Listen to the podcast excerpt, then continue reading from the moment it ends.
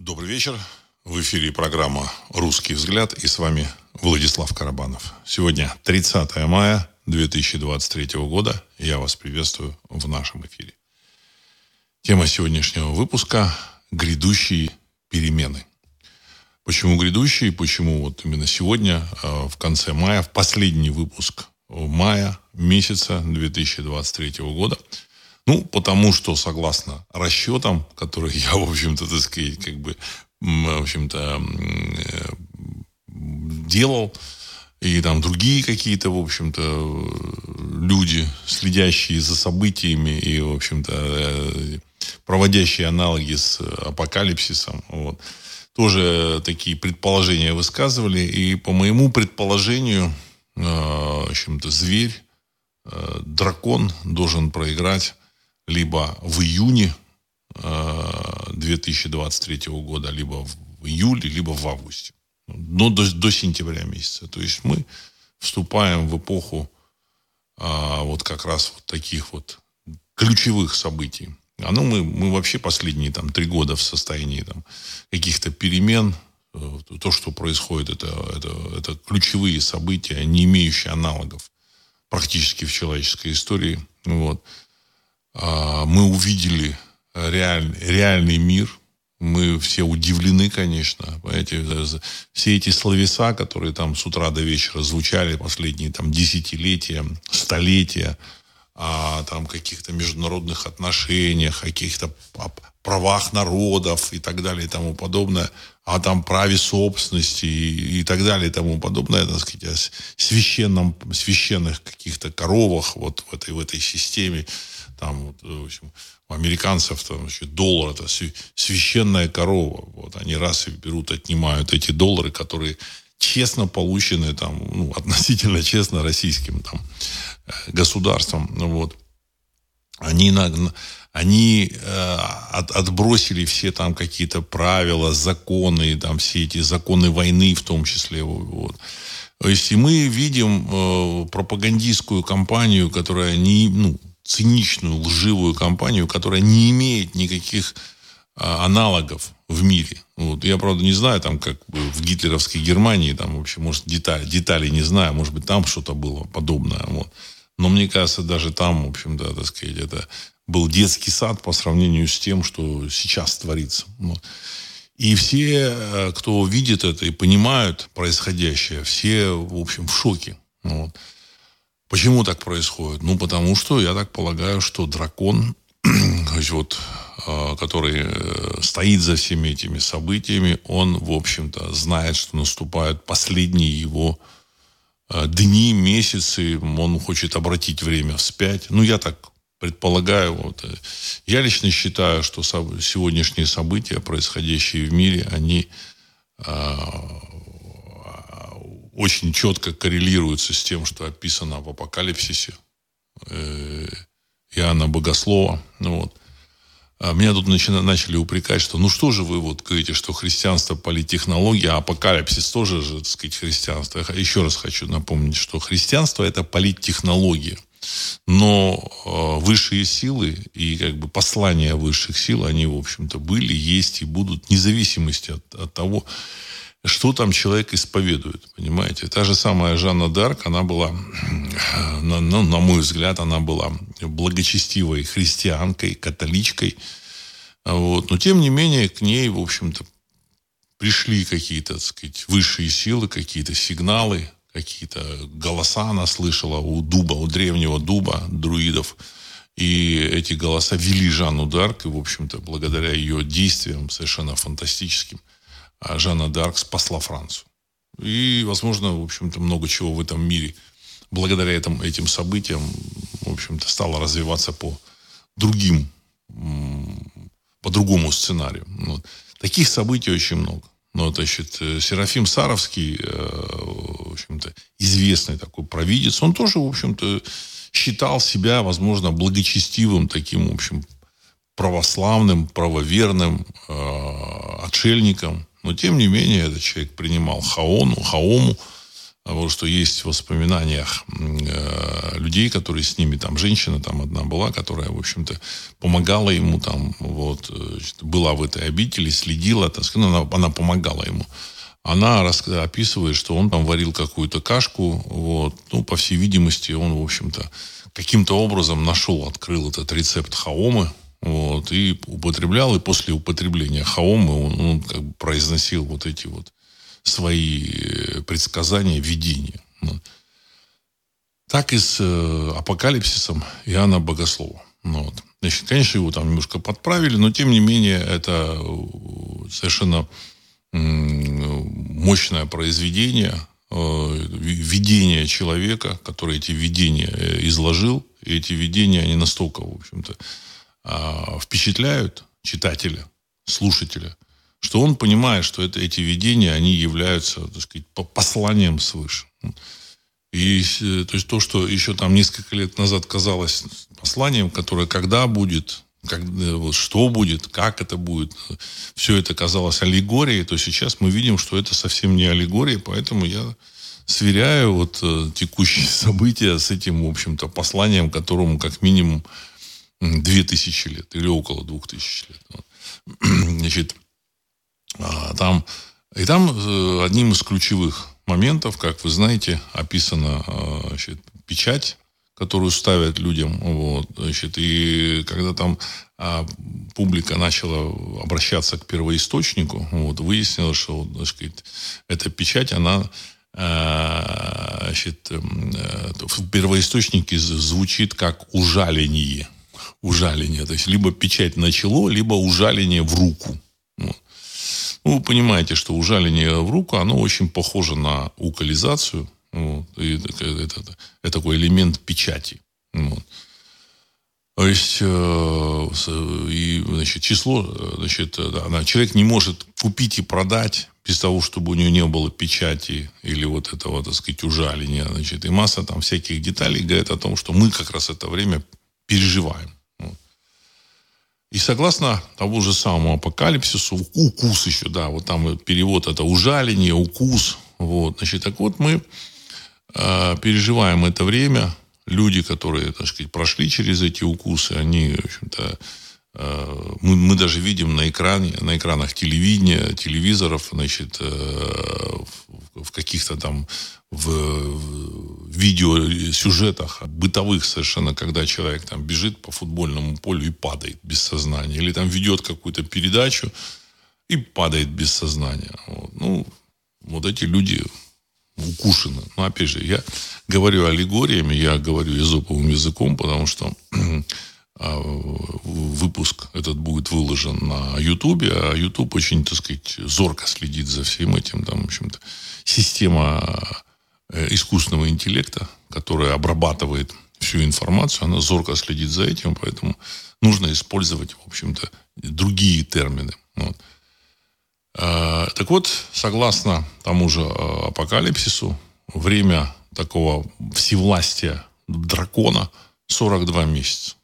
Я лично считаю, что эти 42 месяца нужно вести э, с начала 2020 года, когда, в общем-то, был объявлен всемирный вот этот вот э, всемирная программа, когда была заявлено, что это, в общем-то, глобальная пандемия, и начался, так сказать, карантин и так далее и тому подобное.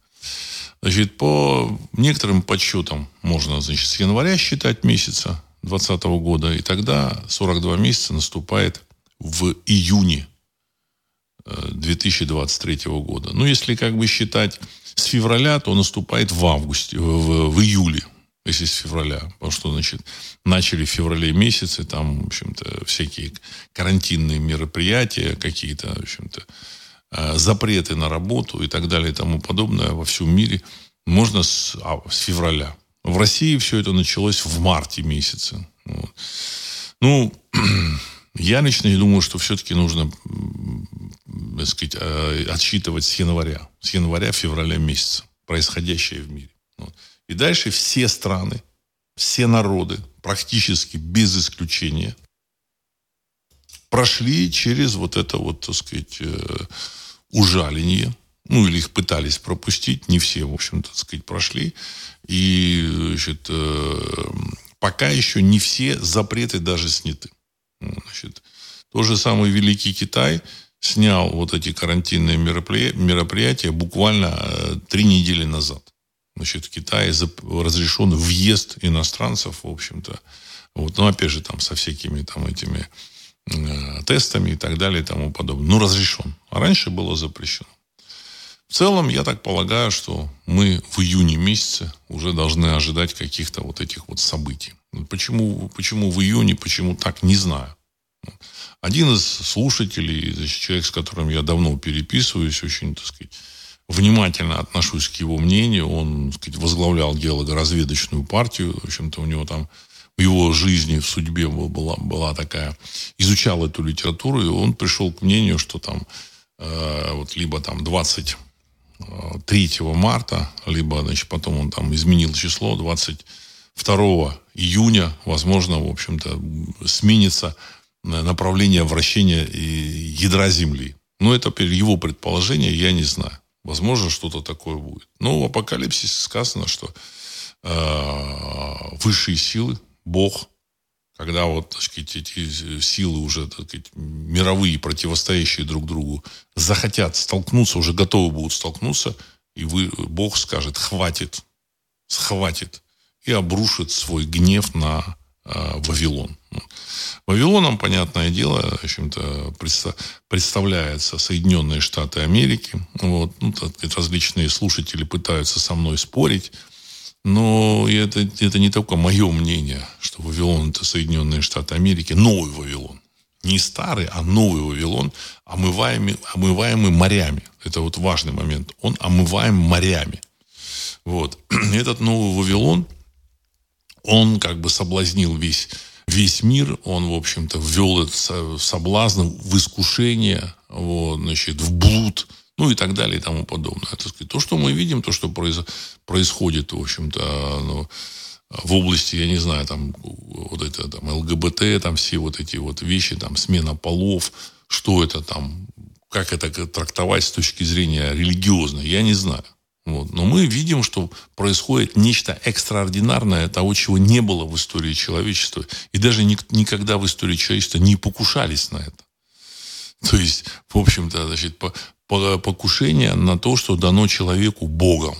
Вот Богом дана, как бы, так сказать, ему там, его ипостась. То есть он рождается либо мужчиной, либо женщиной. Там, ну, есть какие-то девиации и все такое. Но когда значит, людям вталкивают, что значит, дети могут выбрать себе пол, ну и так далее и тому подобное, это уже, в общем-то, из каких-то э, не совсем правильных э, философских каких-то значит, теорий исходит. Все это происходит, мы это видим.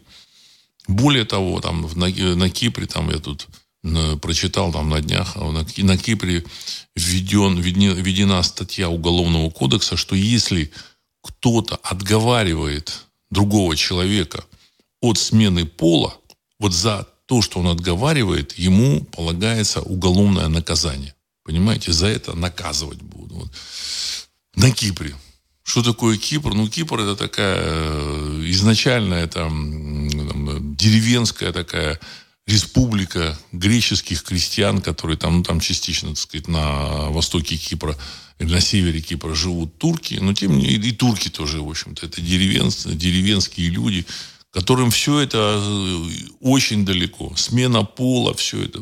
Но тем не менее они там приняли такой закон. Вот. И, и вот эти законы, эти правила, в общем-то, внедряются во многих странах мира, причем самых передовых. Я так полагаю, что э, события, они будут вот, значит, э, в июне, июле, августе. Вот. События связаны, возможно, будут и, и геологические катаклизмы. Возможно. Не дай бог. Я как бы категорически против. Вот. Но, опять же, это не от нас зависит.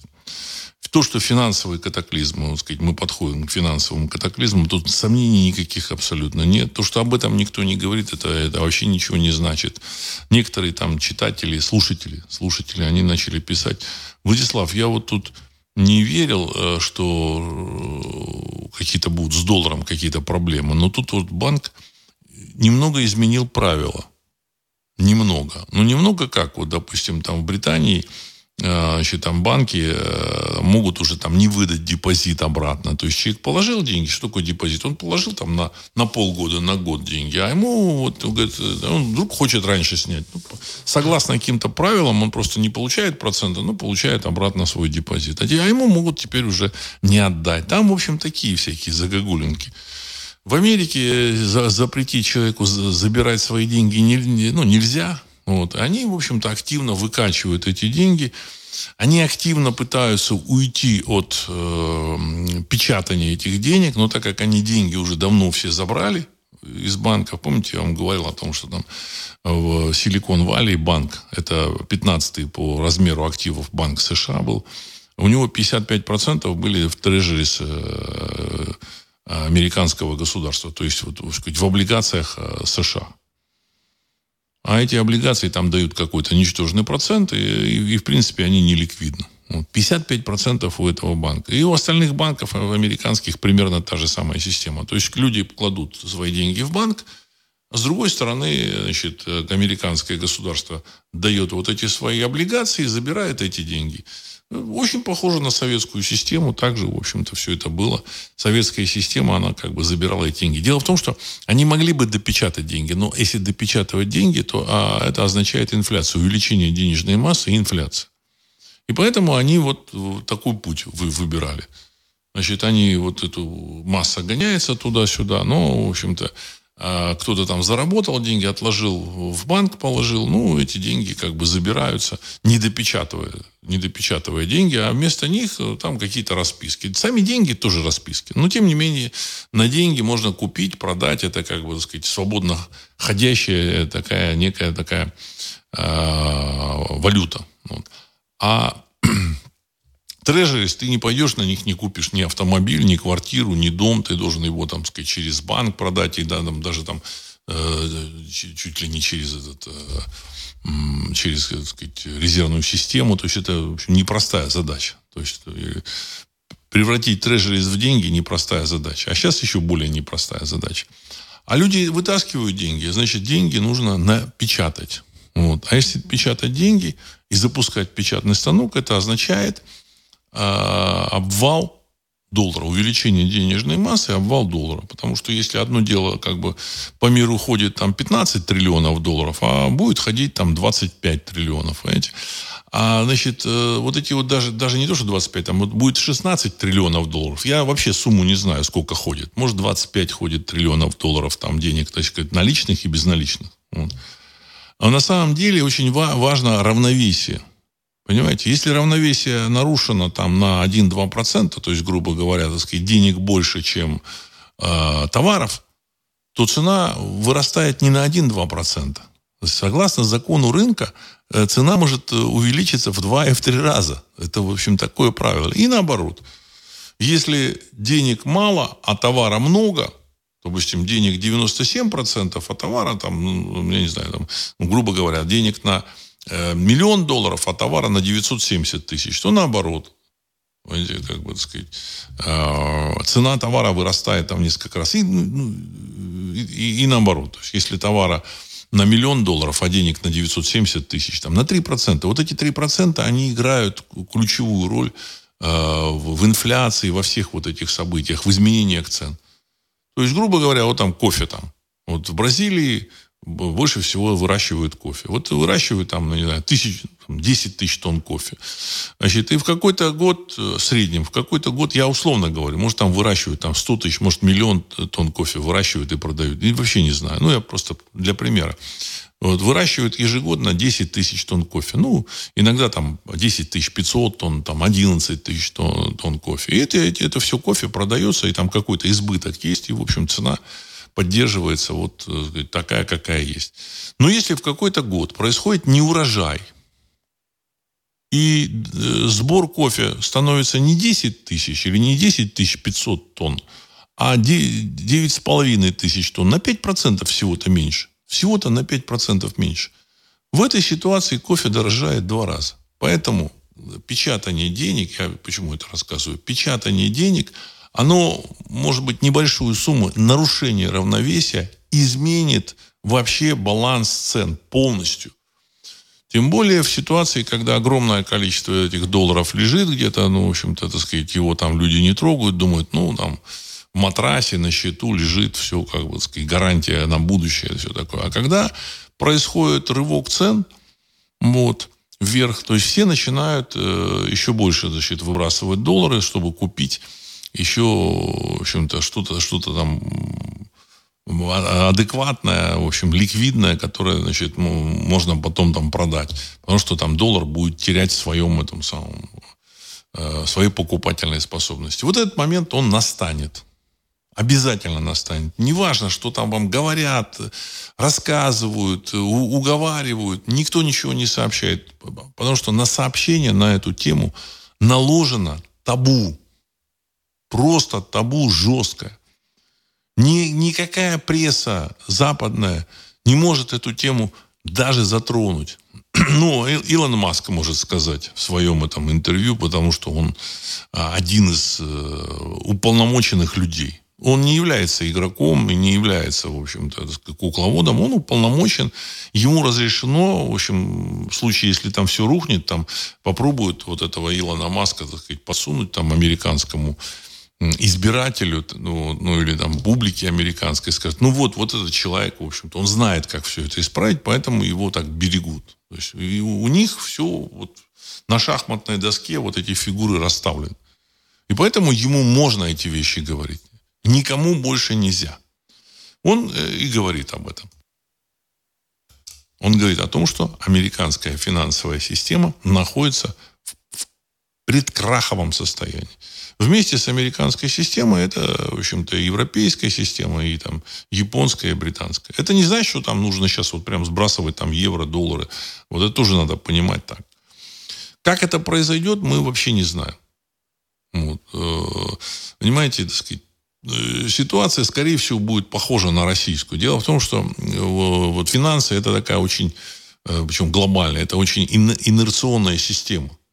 Если в Советском Союзе инерционная система раскачивалась там, в общем-то, год, там, полтора, то долларовая вот эта инерционная система, она уже раскачивается, так сказать, пару лет. И, в принципе, в общем, процесс, конечно, пойдет, но мне кажется, что не так быстро, как э, там, ну, в теории может быть. Хотя хрен его знает, что там будет. Вот. Но процесс, он пойдет. Поэтому я думаю, что все успеют поменять и сделать. Еще один такой важный фактор, который э, обвалит э, западную финансовую систему, это создание валюты э, банком БРИКС. То есть стран Бразилии, России, Индии, Китая. К БРИКСу сейчас присоединяется Саудовская Аравия, Иран – там еще, так сказать, там, э, ряд, целый ряд стран, я уж там не помню, там уже ну, заявляют, что вот эта страна хочет БРИКС, это хочет БРИКС, там, в общем-то, вот. Но даже этих стран достаточно, и вот создание у них какой-то, так сказать, валюты достаточно для того, чтобы массы бросились сбрасывать доллар и покупать валюту вот этих стран БРИКС. Почему? Ну, потому что Китай, он производит примерно 40% мировой промышленной продукции, Россия производит примерно 5-8%, ну, 5%, я думаю, что мировой промышленной продукции. Ну, я думаю, что может даже побольше. Вот.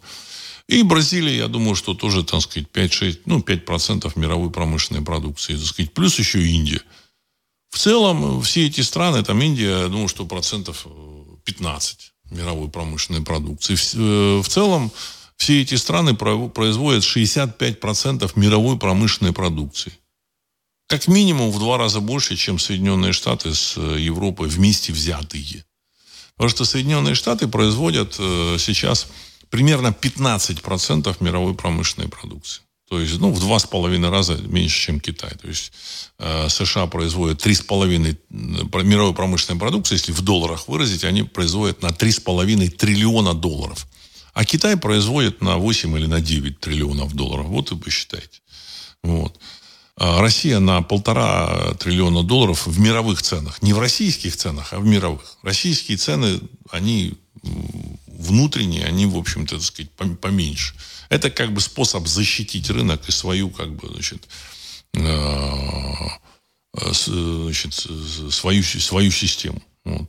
Потому что если бы цены в России были такие, как э, в Европе и в Америке, то, в общем-то, европейцы, американцы, в общем-то, и, так сказать, западные там, и не, не только западные там партнеры, они, в принципе, сожрали бы российский рынок. Поэтому это как бы такой ход. Тем более, что они, в общем-то, активно раздают кредиты, у них меньше, налоговые, меньше налоги, вот, налоговая система значительно мягче, лояльнее, при том, что может быть написано все, что угодно, так сказать, вот, ну, мягче, лояльнее. Ну, в Европе налоги тоже высокие, но они, насколько я понимаю, там куча всяких каких-то обходных маневров, где государство смотрит на это сквозь пальцы.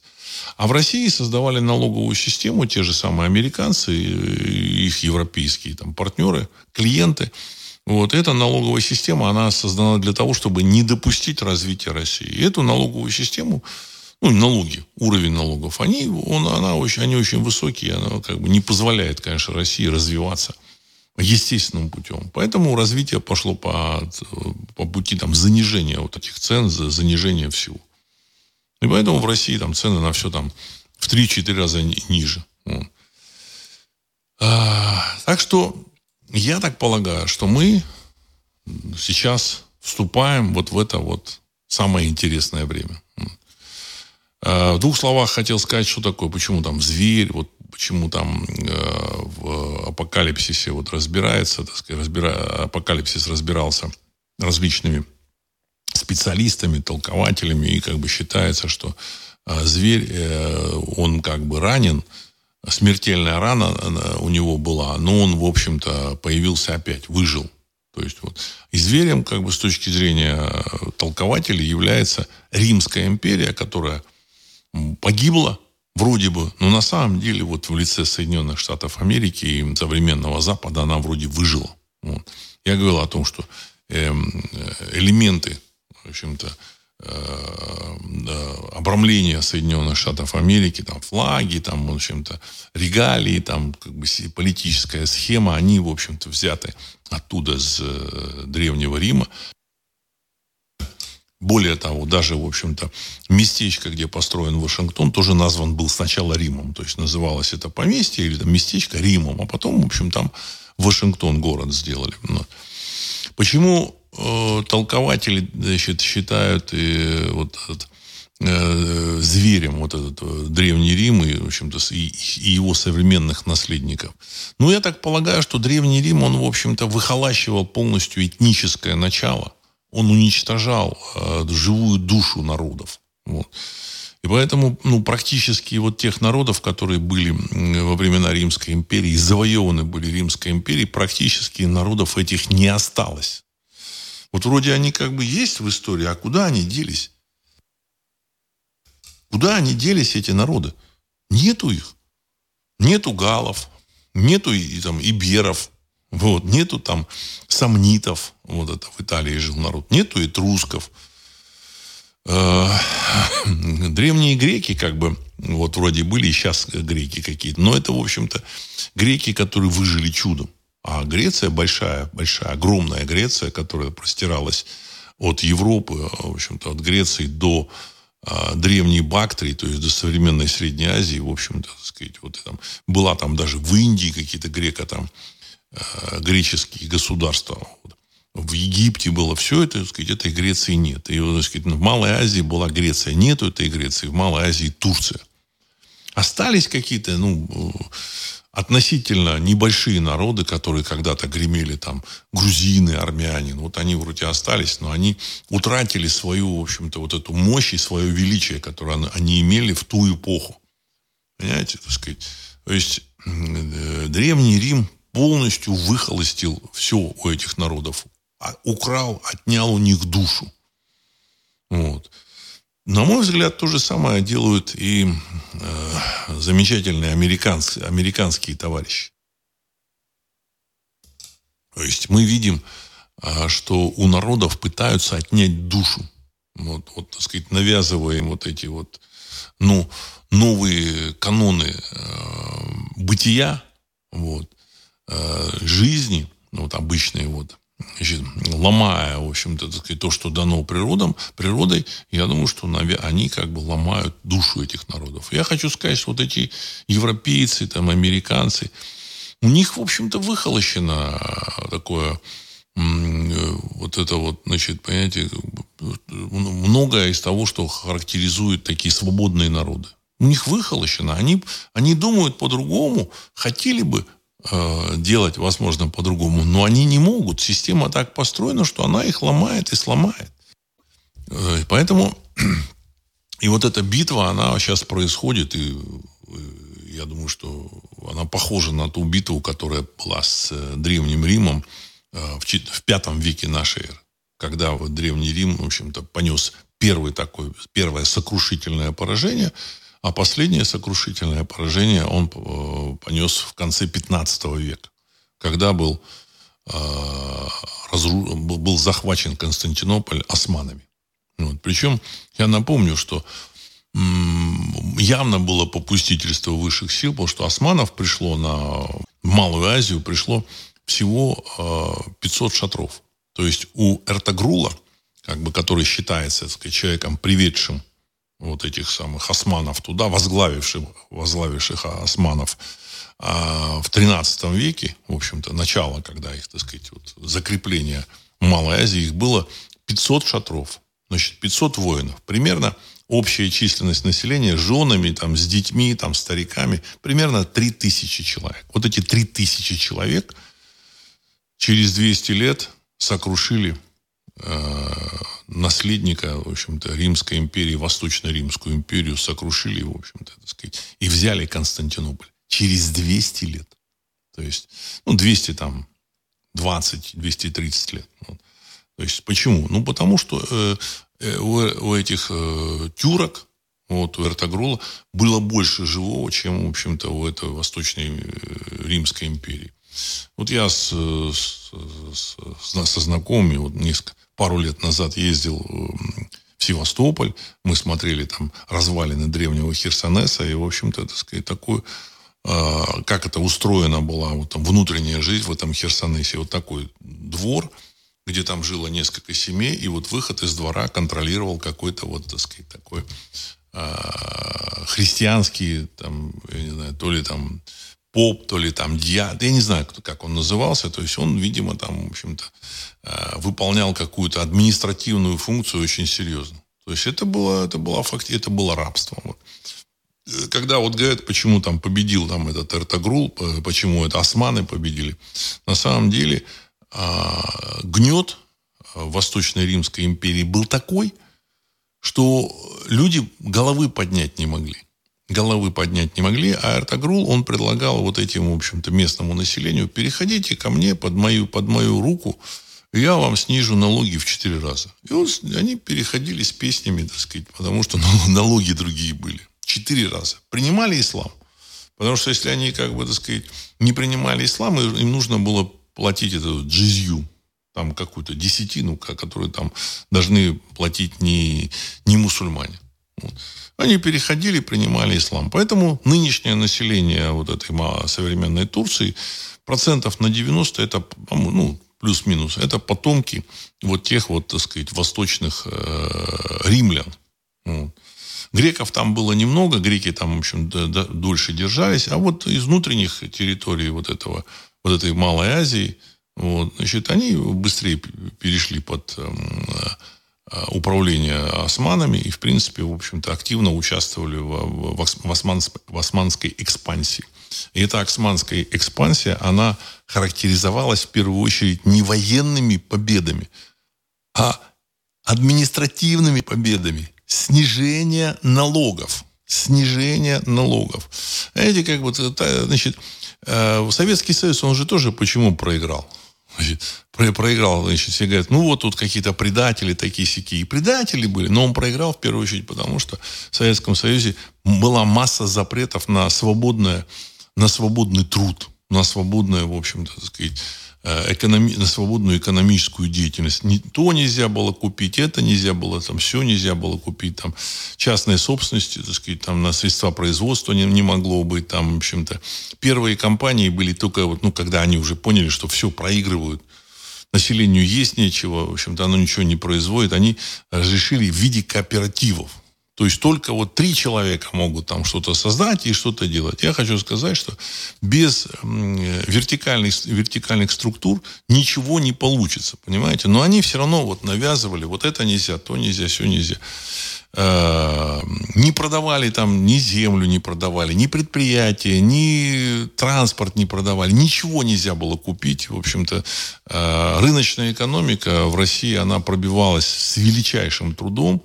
Вот. Ну, благодаря, в общем-то, так сказать, тем же людям из этой системы, которые хотели там хапнуть побольше, в общем, процесс пошел. Вот. Но Советский Союз развалился, к счастью.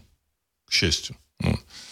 Китае поняли все намного раньше. Они, так сказать, занимались э, с, с Авдепией там всего лет 20. Вот, значит, начали там в середине 50-х и закончили в конце, ну, в конце 70-х, в 77 году они начали отменять там правила, отдавать землю, землю крестьянам. Ну, в общем-то, так сказать, процесс перехода на рыночные рельсы Китая начался. Результат мы видим. Вот. В России еще до сих пор Россия не перешла на рыночные рельсы. Вот, все равно так сказать, существует мощный клан бюрократии, который, в общем-то, э, соответственным образом натаскан. Вот, он как бы считая, что нужно держать и не пущать. И, в принципе, в общем-то, процесс этот тормозит развитие России.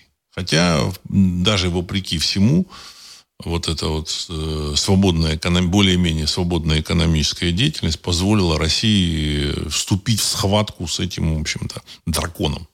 А, много, я много раз говорил в своих выпусках о том, что э, конец заката Римской империи характеризовался столкновением с э, нашими предками.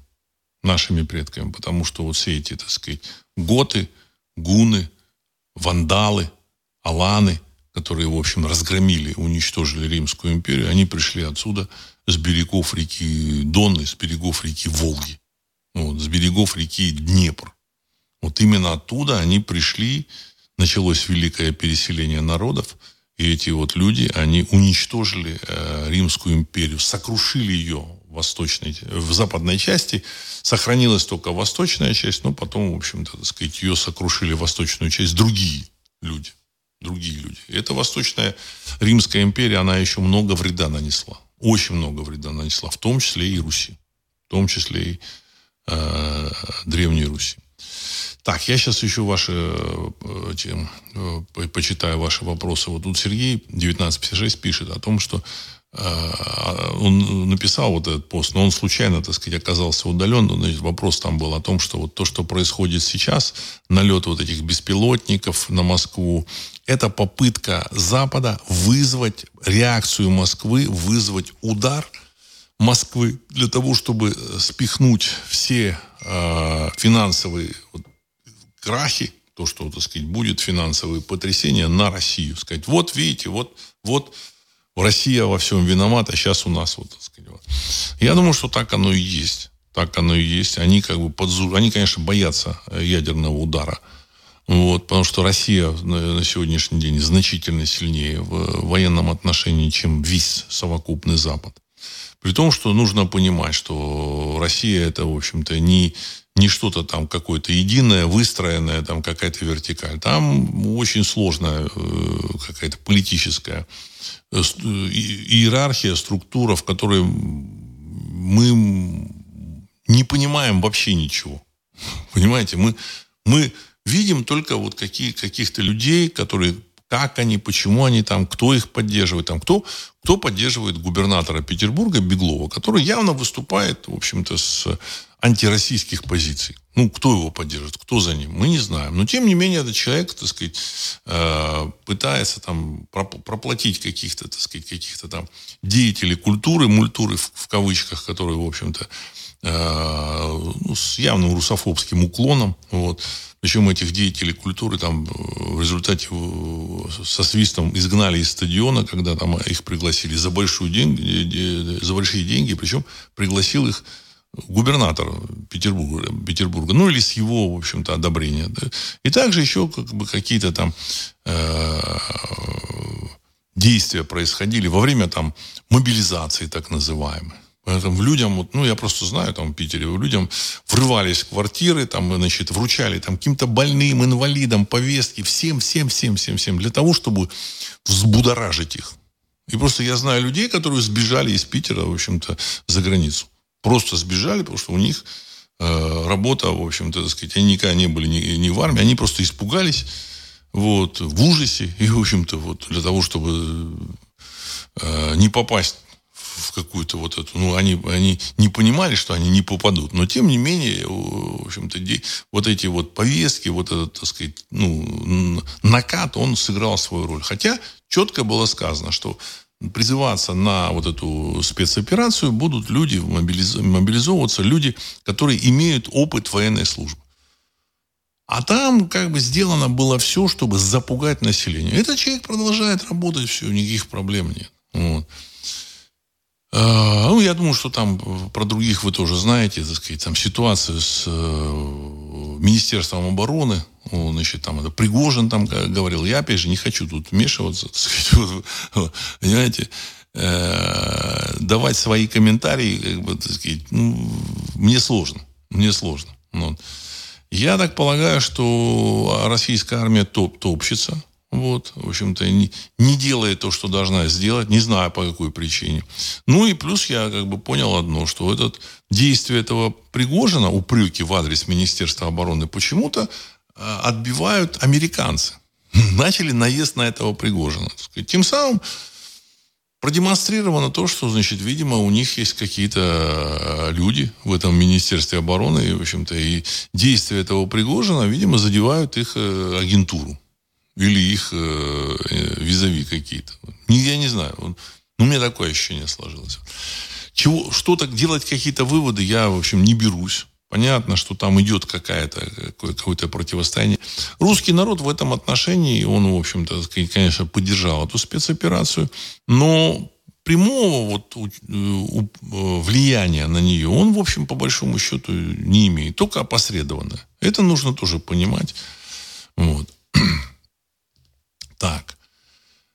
А, ну, вот еще тут Сергей там 1956 а, задал вопрос. Давайте, значит, да, в книге пророка Даниила сказано, в тех царствах будет попытка создать, создать образ зверя. Как вы считаете, э, э, это там говорится о создании нового Вавилона в наши дни и его борьбы, борьбе с новыми готами и вандалами, то есть коллективного Запада с Россией? Ну, я думаю, да. Я думаю, да. Я думаю, да. И то, что Запад, в общем-то, пытается вызвать реакцию России, какой-то там удар, понятно, что удар не будет э, сокрушительным, там он будет какой-то локальный, но им важно э, событие, сам факт. Они там любой факт раздуют так, как и представят своей публике так, как они хотят. Э, для них финансовый крах для элиток там, он значительно страшнее даже там каких-то, так сказать, там, начала военных действий. С другой стороны, они, возможно, не совсем понимают, что такое война, там, в общем-то, а, мне кажется, кураторы э, вот такие, так сказать, из числа анунаков, таких серьезных их, этих консультантов, серьезных консультантов, анунаки, видимо, отскочили, от, ушли в сторону.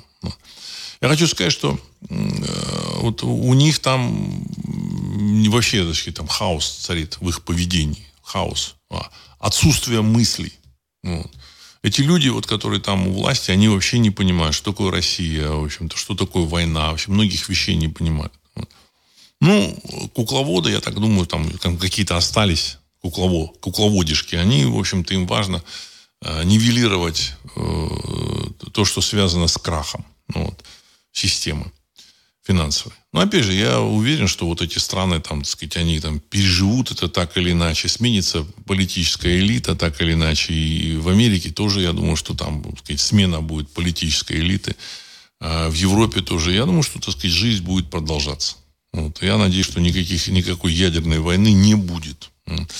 Здесь вот, э, вот в попытке вызвать этот удар, там ограниченный ядерный, ребята, они демонстрируют тем самым, что они все, у них, в общем, крыша поехала, что они как бы готовы на все. Помните, я вам рассказывал, что у пижонов э, в Калифорнии, там, в 50-х годах, там, когда появились мощные такие автомобили, они значит, э, испытывали друг друга на узких горных трассах. Так сказать, два пижона, э, ну, есть там две какие-то тусовки или из одной тусовки, они ехали друг на, друг на друга на узкой горной дороге, и тот, кто э, не сворачивал у кого-то, сказать, как бы не хватало мужества въехать в другую машину, он, в общем-то, либо в, упирался, врезался в, в скалу, либо сказать, слетел со скалы вниз. То есть это так сказать, э, серьезная модель поведения при столкновении.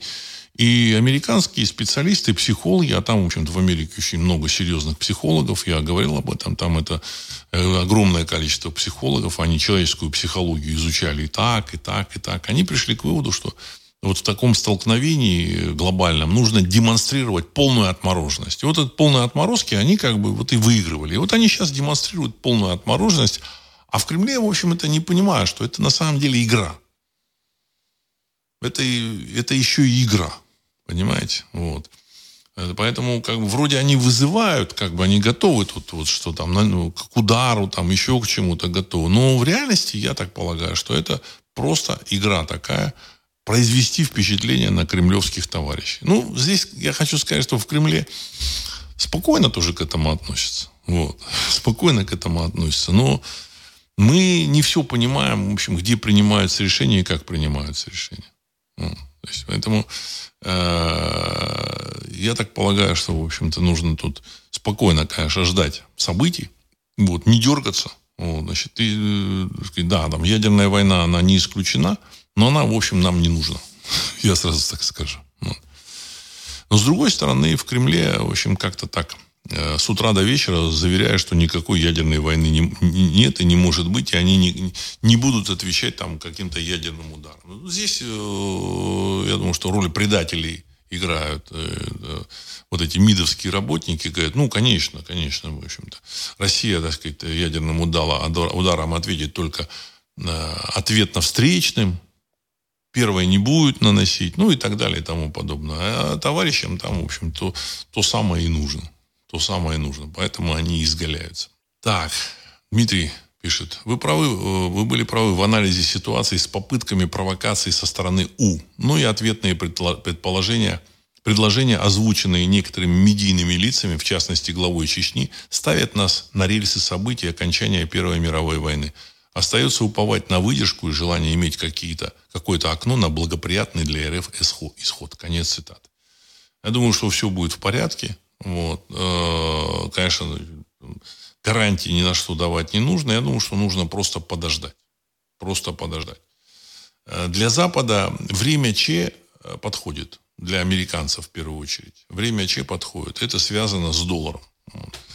Дальше, когда они, в общем, перестанут управлять уже, в общем-то, вот этой долларовой ситуацией, я думаю, что у них уже, так сказать, будут другие заботы. Опять же, ни американцы, ни французы, ни немцы, вот там, ну, есть люди, которые там начинают там ругать кого-то, там, немцев, там, французов, американцев. Они вообще ни, ни сном, ни духом э, ими управляют, в общем, люди, которые их, э, которых они, ну, не избирали, на мой взгляд. Потому что, ну, кто там избирал эту Анну Лену Бербак? Или кто там избирал вот этого, так сказать, э, Шольца? То же самое, это все эти СДПГ, там, или как она партия называется, социал-демократическая партия, да, Германии, да, кажется, СДПГ. А насколько мне известно, там набрала 25 или 26 процентов. То есть четверть населения Германии только проголосовала. И то, и то еще как они проголосовали, тут еще нужно все проверять там э, с голосованиями по почте и так далее. Вот этих Анна Лена Бербак, за них там проголосовало якобы там 15 или 16 процентов. То есть в общем, очень все там мутно и непонятно. Очень мутно и непонятно. Эти люди рулят, втравливают эту Германию в войну, начинают поставки оружия, сдают эту экономику. Я думаю, что, в общем-то, немцы тут ни при чем. Также из-за этого Макрона там французы, мне кажется, не отвечают. Так же, как и американцы, в общем-то, так сказать, э, не отвечают за этого Байдена. Конечно, там есть люди, которые там готовы выполнять, которые, в общем, возможно, ненавидят Россию по каким-то там своим дурацким причинам. Именно дурацким. Потому что для, для войн нет э, оснований. В современном мире для войн нет оснований. Еды хватает всем, территории хватает всем, всем всего хватает. Эпоха, когда, в общем, чего-то не хватало, она закончилась. Дешевле купить, чем там захватить. А, так. Вальтер Аваков, Москва. Владислав, здравия. Как вы прокомментируете достигнутую договоренность между президентом США и Конгресса об увеличении потолка госдолга на 4 с лишним триллиона долларов? Надолго ли это может отсрочить печальный финал американской финансовой системы? Конец цитаты. Он вообще этот, это увеличение потолка не отсрочит никак. Ни на один э, день.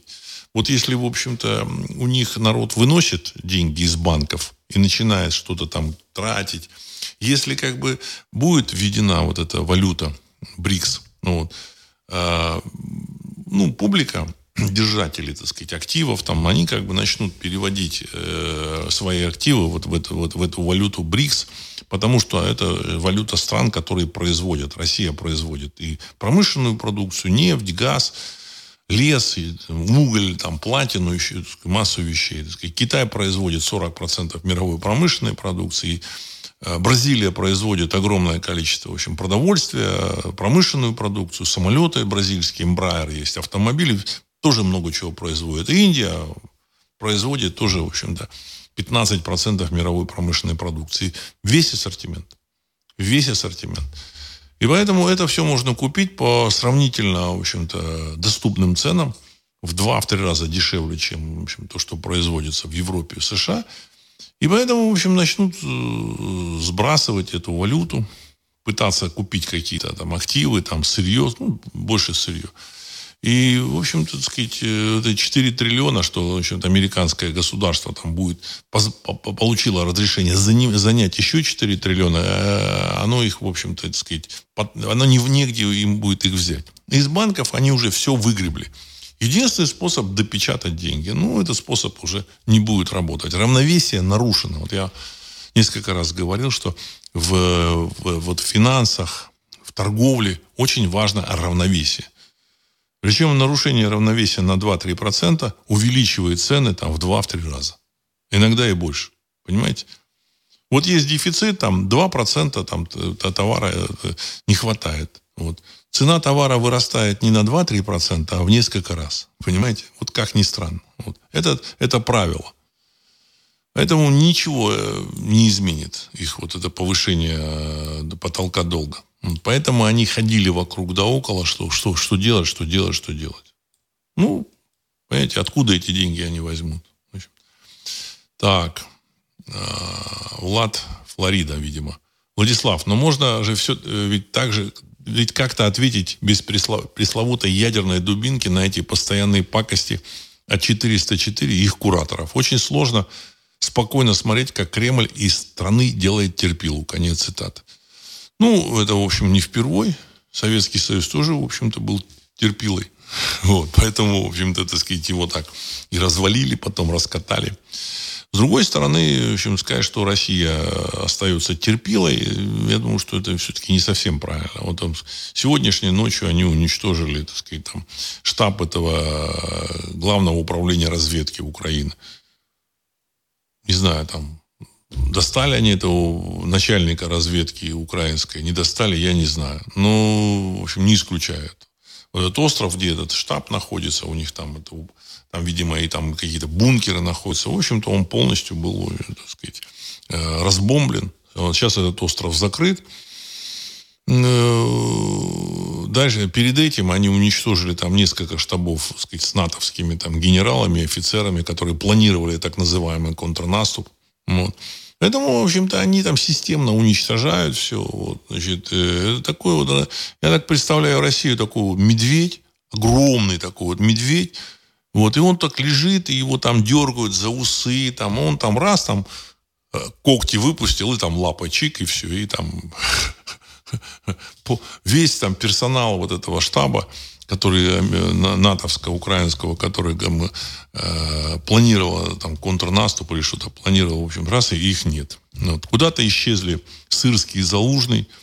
Вот. Нам тут рассказывают о том, что они там э, вроде есть, На самом деле, я думаю, что нет. Каких-то каких-то каких-то непонятных э, персонажей показывают. Я, в общем, не готов там рассмотреть этих персонажей, в общем, дать э, свое, так сказать, свой вывод какой-то. Вот, потому что мне непонятно. Ну, заявление Следственного комитета России о том, что их объявили в розыск, вообще такое такое очень странное. Значит, когда они были, когда они светились на экранах, они, в общем-то, давали какие-то приказы, никто их не разыскивал. А сейчас вот, когда их нет, там полтора месяца, их начали разыскивать вдруг, в розыск подали. Я вообще не исключаю, что они перебежали на сторону России. Я об этом говорил, и я думаю, что вероятность этого есть. Вот. А, как военные, они просчитали ситуацию, денег они набрали. Я думаю, что им, так сказать, обещали сохранить деньги, так же, вот как вот этим саддамовским генералам в свое время американцы сказали, мы вам дадим денег и сохраним вам все это. И вы, в общем-то, будете чувствовать себя хорошо и жить хорошо. Также и на Запад им бежать, в общем-то, видимо, там скрыться негде. Единственный шанс это вот Россия и, и Китай. Ну, Россия. Россия большая. Приняли их и все. Работа с ними, по всей видимости, велась. Деньги у них есть. Я думаю, что у Залужного там полмиллиарда, наверное, там набралось может, миллиард долларов. Ну, это, этот миллиард он, в общем-то, конвертирует там во что-то. В общем-то. Янукович в России, как вы помните, хотя он, в общем-то, выступал не как друг России в 2013-2014 году, а он, в общем-то, запустил процессы, которые привели к тому, что его свергли. Он запустил. Он начал там то, в общем-то, э, какой-то договор с э, ЕС, то там не будут договор с ЕС, дайте мне то там 150 миллиардов евро. Потом в России попросил деньги, ему дали. Вот. В конечном счете, в общем-то, он потерял власть. Ну, где он? Ну, в России. Медведчук тоже в России. Вот. Поэтому эти ребята, э, не исключено, что они в России. Э, на Украине, я так полагаю, они подумали, подумали, где, где, где эти товарищи. Неизвестно где. Нужно что-то публике нужно ответить. Они, в общем-то, решили показать там либо какой-то фейк-видео, сейчас можно такие вещи делать, либо кого-то загримировали, я не знаю. Ну, я думаю, что там вот как-то вот так вот звучит. Потому что если бы они погибли, они сказали, ну вот они погибли. Если в больнице сказали, ну вот они в больнице. А так они ничего сказать не могут. Вот. Э, их ищут, ищут на Украине. А где они, не знаю. Ну, а по, значит, э, заявление об, об их поиске со стороны Следственного комитета России очень странное. Очень странно. Вот. Роман 2. Говорят, что контрнаступление со стороны окраины неизбежно. Конец цитаты. Ну, знаете, где, где это контрнаступление? Я много, много раз говорил, что, в общем-то, там нет никакой армии. То есть э, американские, европейские вот эти, в общем-то, политики, там, э, стратегии, вот, организаторы, они, в общем-то, не, не знают душу, в общем-то, э, украинского крестьянина. Вот. А душа, она такая простая. Ну, в общем-то, так сказать, они нашинковали денег, вот, значит, и воевали они за деньги, вот, нашинковали, и зачем им на том свете эти деньги нужны, вот. Значит, они получали за, за каких-то людей, которые числились в их батальонах, там, в ротах. Вот. А дальше начали разбегаться. Я думаю, что там они просто такой э, подлости, в кавычках, вот эти а, организаторы США, Европы, даже не могут себе представить. То есть такого кидалова э, чудовищного, в общем, да, они даже никогда в жизни не встречали. Но это говорит о том, что они плохо знают э, население замечательной Украины. Вот. Поэтому никакого контрнаступа не будет, и все эти наступления на Белгородскую область, вот эти ДРГ, там вся эта хрень, там эти беспилотники, это все, в общем-то, как-то изобразить, что вот, ну вот же, вот, ну вот, контрнаступ идет. Вот видите, 100 человек зашло в Белгородскую область. Вместо 100 тысяч 100 человек. В тысячу раз меньше. Вот смотрите, мы бомбили Москву. Москву бомбили. Вот. Я так полагаю, что американцы и европейцы начинают прозревать потихонечку, потихонечку, но еще они не готовы поверить в это, в такую чудови, такой чудовищный обман, да, понимаете? Э, чудовищный, чудовищное кидало. Просто я знаю, что и в России их там кидали. Они там платили деньги студентам за всякие там эти э, митинги, митинги после Болотной площади, там, в общем-то, они платили там за, за каждого человека там по 500 долларов или там, я не знаю, как. Что, что студенты придумали? Вот, ну, э, оппозиционные митинги, оппозиционные митинги, я имею в виду. Вот э, после Болотной площади, там, 13-14 год, там, вот, по, по поводу там войны на этой замечательной Украине. Вот. Что придумали студенты? Они брали деньги, значит, собирали своих студентов, вот, разворачивали вот эти флаги, транспаранты, делали фотографию, сворачивали и все, и разбегались. И кураторам отправляли, вот, смотрите, мы провели митинг в центре Москвы. Митинг этот длился там 5-10 секунд. Никто его там толком не видел. Только фотоаппарат, вот, так сказать, и все.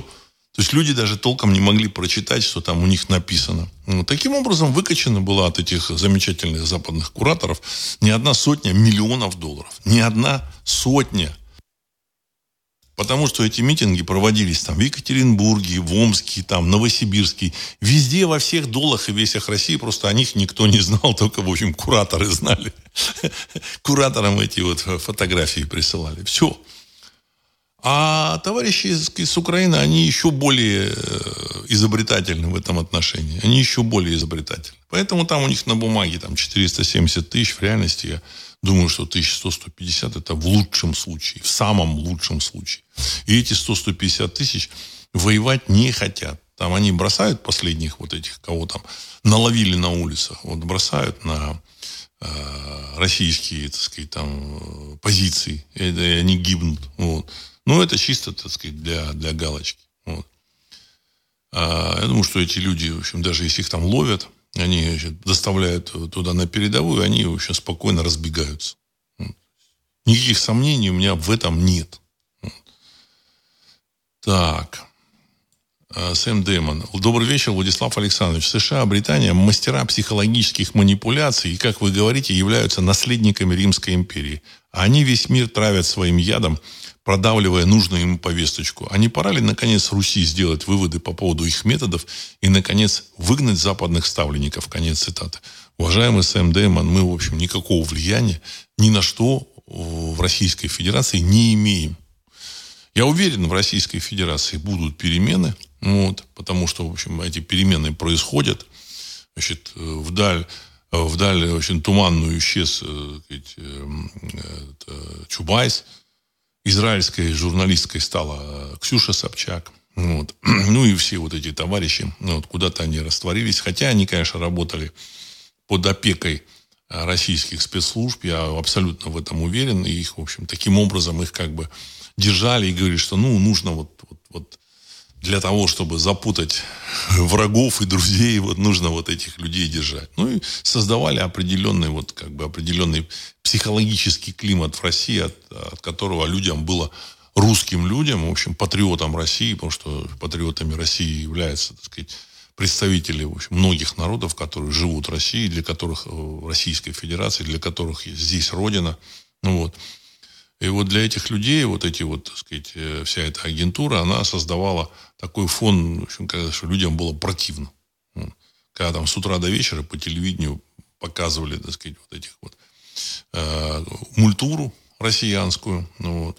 Кстати, и сейчас продолжают показывать уже, в общем-то, там всякие, так сказать, общественники, которых, которые выступают в ток-шоу, они начинают говорить, знаете, ну как это, что-то поменялось, ничего не поменялось. Как вот показывают вот эту мультуру, вот. Один, одного шамана только показывают, и все. А огромное количество, в общем-то, певцов, певиц, э, исполнителей, э, которые есть вот в интернете. Вот вы слушаете, значит, там э, плейлист на Ари, а вот радио Ари, значит, и ну, этот плейлист лист собран несколько лет назад, да, что-то 10 лет назад, что-то недавно. Огромное количество исполнителей, которые, в общем-то, не допущены ни к телевидению, ни к средством, в общем-то, так сказать, трансляции своего творчества. Понятно, что у них нет возможности там какие-то залы там э, арендовывать раз, и устраивать там концерты, потому что, значит, это все деньги, вложения серьезные. Вот. А денег у них нет, потому что деньги, деньги, естественно, им никто там не дает. Ну, то есть это принцип. Ну, пока все продолжается так, как есть. Ну, хотя я еще раз подчеркну, что процесс процесс изменений в России, он набирает обороты.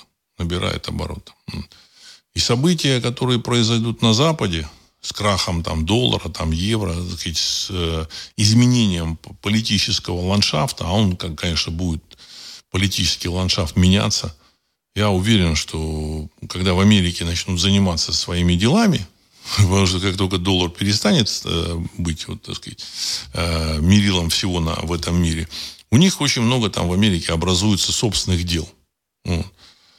А, там ну, нужно будет решать какие-то расовые проблемы, нужно будет, в общем-то, сказать, решать там с афроамериканцами что-то там. Афроамериканцы тоже свои варианты решений там есть, и у них уже заготовлено, что они там собираются решить, и сколько там должны денег этим афроамериканцам.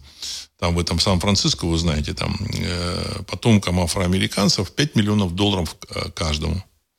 И эти ребята, они, в общем, потребуют эти деньги. Я в этом вообще не сомневаюсь. То есть у них там много дел будет.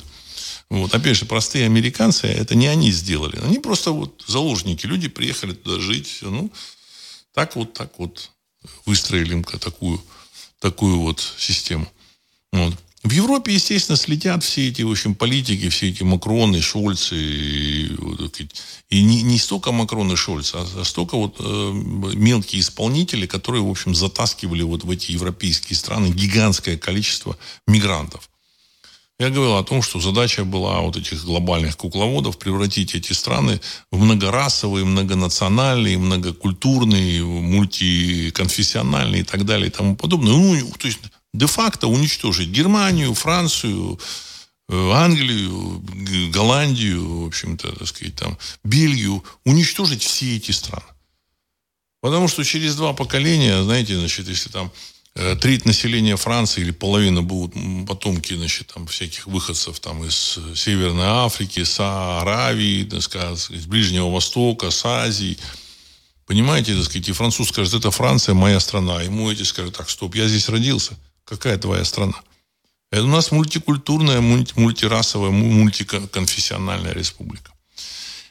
Но я так полагаю, что э, не знаю, как французы, но немцы всех этих вот, так сказать, таких некомплементарных э, этих мигрантов, я думаю, что они как-то приведут к какому-то знаменателю. Я абсолютно уверен. Знаете, у них там Орднунг, он так очень серьезно в, в крови. Они, в общем, быстро построят без всяких сантиментов. Вот, без всяких сантиментов. Вот.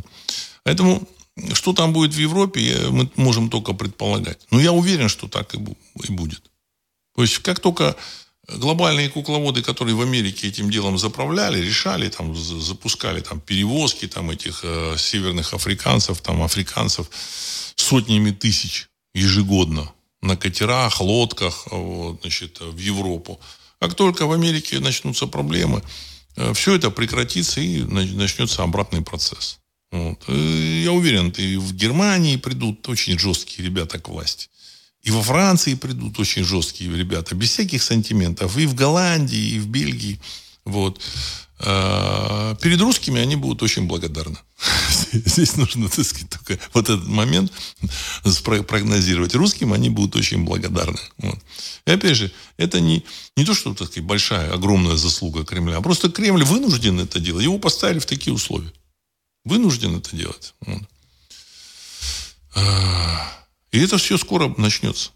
Оно уже началось. Оно подходит к этому. Сергей Самара, приветствую. Недавно изучал свежий договор лизинга, лизинга строительной техники от одной из крупнейших российских лизинговых компаний. Валюту, которой привязаны цены, сменили с доллара на юань. Конец цитаты. Ну, процесс, он начнется. Он уже начался. То есть, вот то, что вы сказали, это процесс. Процесс. И этих перемен будет очень-очень много. Они с каждым днем будут накапливаться, накапливаться. Просто об этом никто не говорит, не рассказывает, ну, особенно значит, э, мэтры мировой прессы. Потому что пресса это тоже, в общем-то, сказать, такой серьезный продукт, а, который создает, ну, условно, пресса. Вашингтон Пост, там, Таймс, Financial Times, это, в общем-то, сказать, столпы мирового общественного мнения. Вот. Но эти столпы мирового общественного мнения, они, в общем, молчат о главных вещах. Так сказать. А дальше, когда все это посыпется, я думаю, что в общем, особо читать и не будут. Ни Times, ни Financial Times, ничего этого просто, в общем-то, так сказать, никому не интересно, так сказать, пресса, которая не говорит то, что, то, что реально происходит. Вот. А сейчас они, конечно, влияют, они поэтому замалчивают. Человек открывает Times. Ничего, все в порядке. Значит, все в порядке. Так же, как вот Российской Федерации в 90-е годы там в стране царил полный хаос, бардак. Э, натуральный обмен. А в коммерсанте ты открываешь коммерсант, ты там читаешь какие-то там такие благостные статьи о, о каких-то там сделках, там, а еще там... Я просто читал, как будто с, с другой планеты. Они описывали э, реалии как бы российской экономики, реалии в кавычках. Также вот этот Financial Times, Times и вся эта самая. Также они описывают э, военную кампанию на Украине. Вот этот, как, Барель он был уверен, что э, украинская армия с западной техникой победит Россию и поставит на колени, на поле боя. То есть человек вообще не понимал, что такое Россия, э, что такое российская техника. Вот. Они вообще не понимали. Они были уверены, что у них вот все как бы намного-намного-намного лучше. Вот, так сказать. С большим удивлением они узнали, что, оказывается, у России есть военная техника – вот. Она, может быть, не очень, так сказать, хорошей краской покрашена, но она очень хорошо стреляет, стреляет ездит. Вот, и, так сказать, солдаты, которые умеют, в общем-то, так сказать, настроить вот эту э, военную работу очень серьезно. И все эти, в общем, подготовленные бригады э, НАТО по натовскому образцу, это, в общем люди, э, гномики клоуны против, так сказать, нашей армии. Просто я знаю, что вот эти вот люди, которые там воевали, они говорят, смешно, как вот эти подготовленные вот эти натовскими инструкторами солдаты, это же вообще смех. Они как-то передвигаются смешно, в общем-то. Для нас это просто мишени. Понимаете? Для нас это просто мишень. Вот, значит, понимаете, как в кино они, там сказать, действуют все, но оно, в общем-то, к реальной войне, кино к реальной войне имеет очень-очень отдаленное отношение. Очень отдаленные отношения. Э, Роман 2. Может, нашим россиянцам, богачам не выдадут денег, и они наконец-то начнут вкладывать в Россию. Конец цитаты. Уважаемый э, Роман 2. Дело в том, что сказать, будут сменены э, россиянские богачи. Понимаете, те богачи, которые вот были, которые вывозили деньги из России, в общем-то, они ничего не создали. Понимаете, нужно понимать. Они ничего не создали. Им просто отдали эти деньги. Просто посадили на финансовые потоки, им отдали. С тем, чтобы они вывезли, ну, частично это, эти, часть денег это э, им самим, а часть, в общем-то, их э, партнерам и чиновникам. То есть, они там делились, выстраивали, так сказать, э, систему, чтобы чиновник потом после там завершения своей чиновничьей эпопеи уехал с семьей, в общем-то, куда-то там доживать свой век э, в какие-то благополучные, в кавычках, страны. Благополучные, потому что сейчас там будут свои там разборки и проблемы. Очень серьезные. Очень серьезные. Вот. Ануфриев. На, на древнегреческом слова «укос», «укус» и «укол» одинаковы. Харагма. Конец цитаты. Ну, вот это я, так сказать, на, к э, начальному, так сказать, э, посылу передачи по поводу апокалипсиса. А, вот еще, так сказать, давайте еще один вопрос. Анатолий. Владислав, приветствую. А если трактовать апокалипсис с точки зрения Запада и Америки, то, может быть, дракон это мы, Россия? Конец цитаты. Уважаемый э, Анатолий, понимаете, так сказать, там есть целый ряд показателей, которые, в общем, по, по которые Россия не подходит. Знаете, в первую очередь это показатели совратила весь мир, все страны и все народы. Вернула в блудодейство. Ну, там, в общем, такие вот э, термины. Вот. Россия это патриархальная страна, даже при коммунистах, в общем, тут в 20-е годы пытались там взять, как бы, так сказать, вот семью отменить, там каких-то вот, так сказать, э, вот, вот, вот в этом направлении двинуть. Ничего не получилось. Это патриархальная страна. Была, есть и будет. Понимаете? И ничего, так сказать, не получится. И, и никаких, никакого там ввержения всего мира в блудодейство России, в общем-то, так сказать, никак, ни, никак она не была замечена. Но ну, там еще целый ряд показателей. Россия это, это страна, которая, в общем-то, вытянет, это территория, Значит, люди, которые вытянут этот мир, понимаете, спасут, спасают этот мир.